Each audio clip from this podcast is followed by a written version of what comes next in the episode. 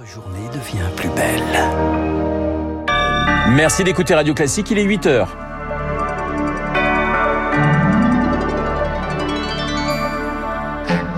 La matinale de Radio Classique avec Renaud Blanc. Retourne en Afrique ou qu'il retourne en Afrique, quoi qu'il en soit, les propos hier d'un député RN à l'Assemblée ont provoqué un scandale. L'hémicycle est toujours sous le choc. Quatre jours et les dés sont jetés pour Joe Biden. Les élections de mi-mandat américaines ont lieu mardi. Et même s'il n'est pas candidat, Donald Trump s'est invité dans la campagne. Et puis, où en est la confiance des Français dans l'exécutif? On connaît les résultats de notre sondage mensuel avec Elab. Son président, Bernard Sananès, sera mon invité dans ce journal.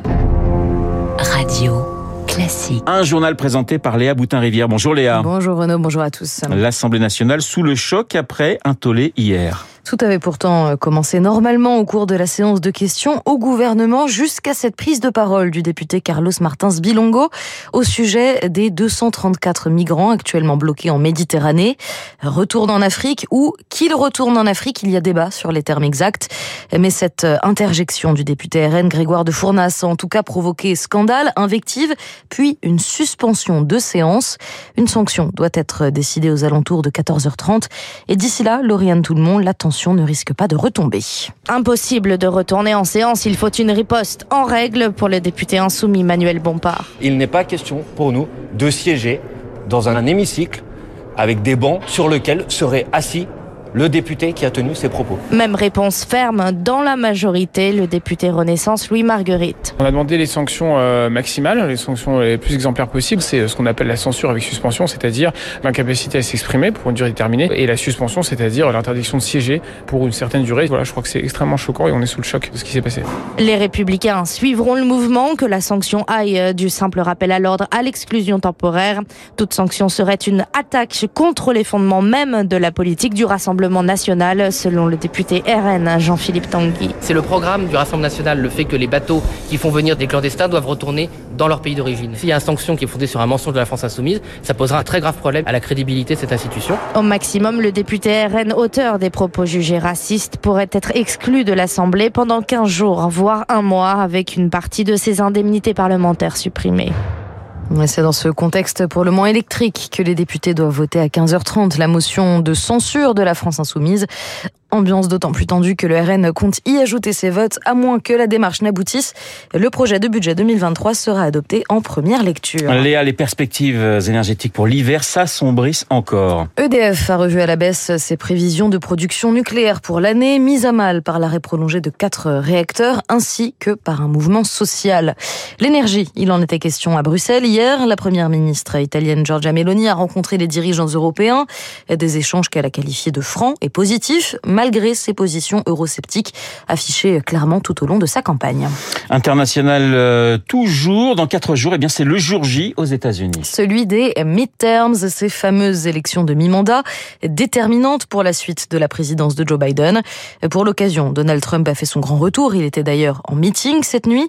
Il n'est certes pas candidat, mais pour le spécialiste de la politique américaine, Jean-Éric Brana, il reste guidé par des intérêts personnels la course qu'a engagée Donald Trump, c'est de ne pas tomber dans l'oubli parce que sa meilleure protection, c'est d'avoir l'opinion publique de son côté. Si on avait lancé des poursuites contre Donald Trump, il y aurait eu des gens dans la rue et des gens violents. Donc ce qu'il lui faut, c'est retrouver cette mise à vif du public pour qu'ils aient envie de le défendre quoi qu'il arrive. Or, la lassitude est en train de l'emporter et surtout l'intérêt pour d'autres candidats fait qu'on se désintéresse de Trump. Un propos recueilli par Anna Huot. Allez, un détour par Saint-Malo dans ce journal dimanche. Les skippers de la route du Rhum s'élanceront en mer direction Pointe-à-Pitre. Le temps presse pour les navigateurs qui vont partir, vous venez de le dire, en direction de la Guadeloupe. C'est bien la fameuse route du Rhum. Baptiste Gabory était hier au village départ. Dernier préparatif avec une nuance cette année. La transition écologique est au rendez-vous. Ultime réglage à bord du VNB Montbana Mayenne. Le monocoque a été mis à l'eau en juin dernier et construit sur le modèle d'un autre bateau. Philippe Léotte est le directeur technique de l'équipe. Les bateaux sont faits dans des, dans des moules comme on fera un gâteau. Hein. Un moule de coque, ça pèse aussi lourd et ça utilise autant de carbone que la coque proprement dite. On a réutilisé un autre moule. Le bateau embarque aussi, comme beaucoup d'autres désormais, des pièces fabriquées en lin. C'est moins polluant.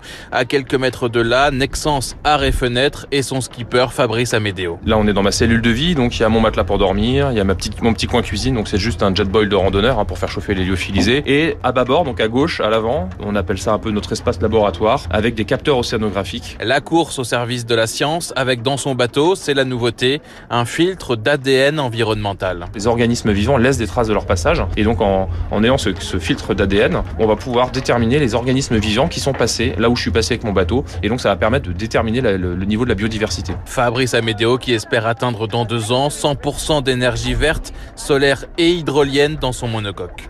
Baptiste Gabory, dont le reportage est à retrouver en version longue sur le site de Radio Classique.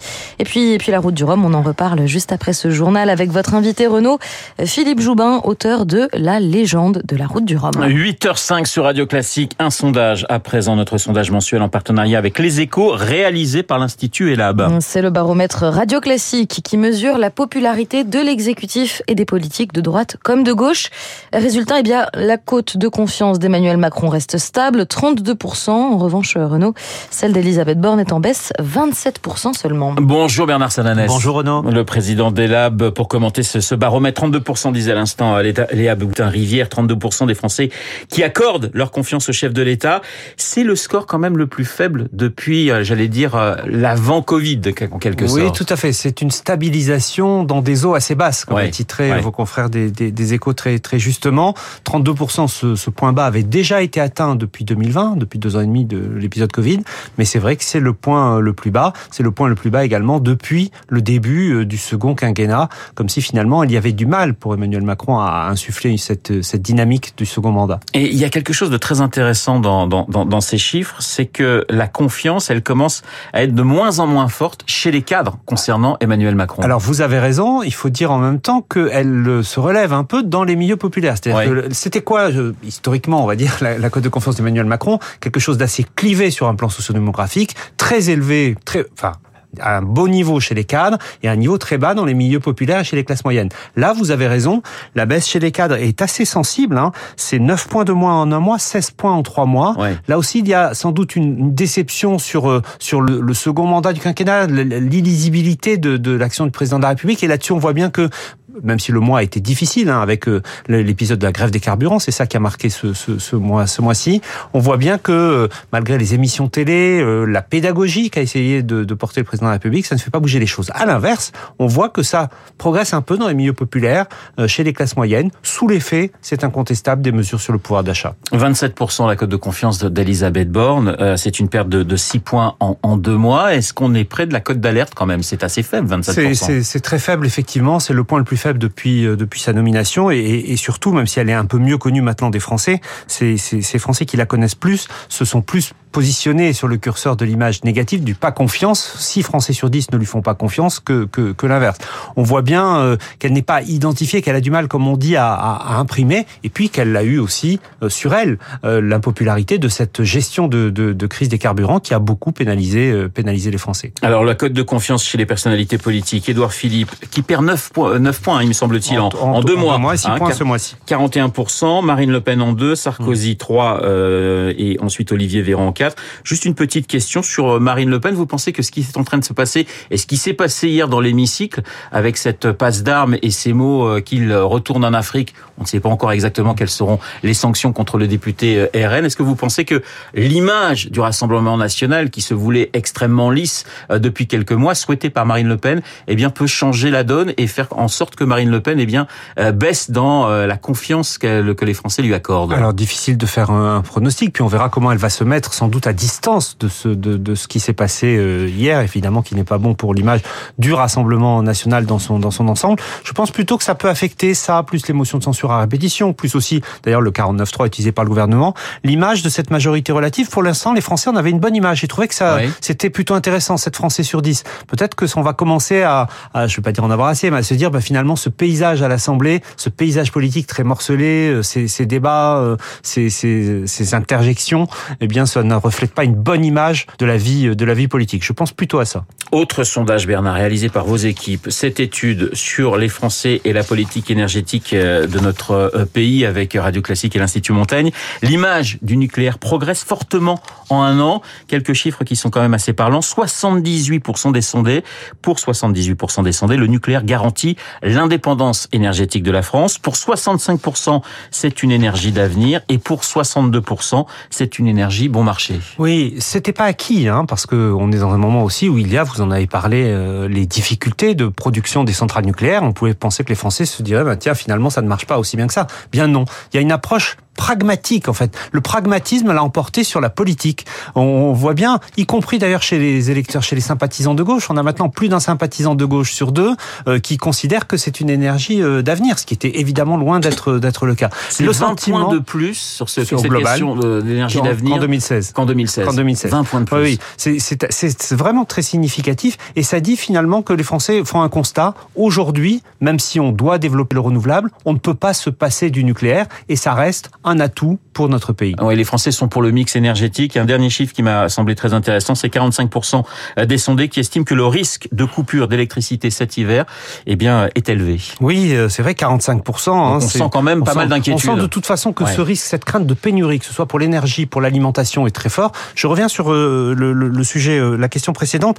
Développer les énergies renouvelables, faire du mix, mais aussi construire des nouvelles centrales nucléaires. C'est cette proposition-là qui recueille l'assentiment de, de 6 sondés sur 10. Merci Bernard. Bernard Salanès, le président des Labs dans le studio de Radio Classique. Léa, on termine sur une dernière information, un petit tour de sport avant de parler voile avec euh, Philippe Joubin juste après ce journal. D'abord, Gilles Simon raccroche la raquette, fini de virevolter sur les cours pour le tennisman français. Il a tiré sa révérence hier en huitième de finale du Masters 1000 de Paris. C'était face à Félix Auger Aliassime. Et puis, c'est une triste nouvelle hein, pour les amateurs de rugby. La légende Benoît Doga s'en est allé. Euh, Le colosse d'un mètre 95, 100 kilos, capitaine de l'équipe de France à neuf reprises hein, tout de même, eh bien, est mort hier à 80 ans. Voilà, effectivement, on en reviendra peut-être, on en parlera peut-être d'ailleurs dans la revue de presse de Philippe Go. Philippe qui est un amoureux absolu de l'Ovalie, le journal de 8 heures présenté par Léa Boutin-Rivière. Dans un instant, l'édito politique d'Arthur Berda. Et puis, je vous le disais, nous parlerons voile et nous parlerons de la route du Rhum avec Philippe Joubin qui publie chez Albin Michel la légende de la route du Rhum. Et à 8h40, vous n'oubliez pas, le lauréat du Renaudot catégorie essai, monsieur Guillaume Durand.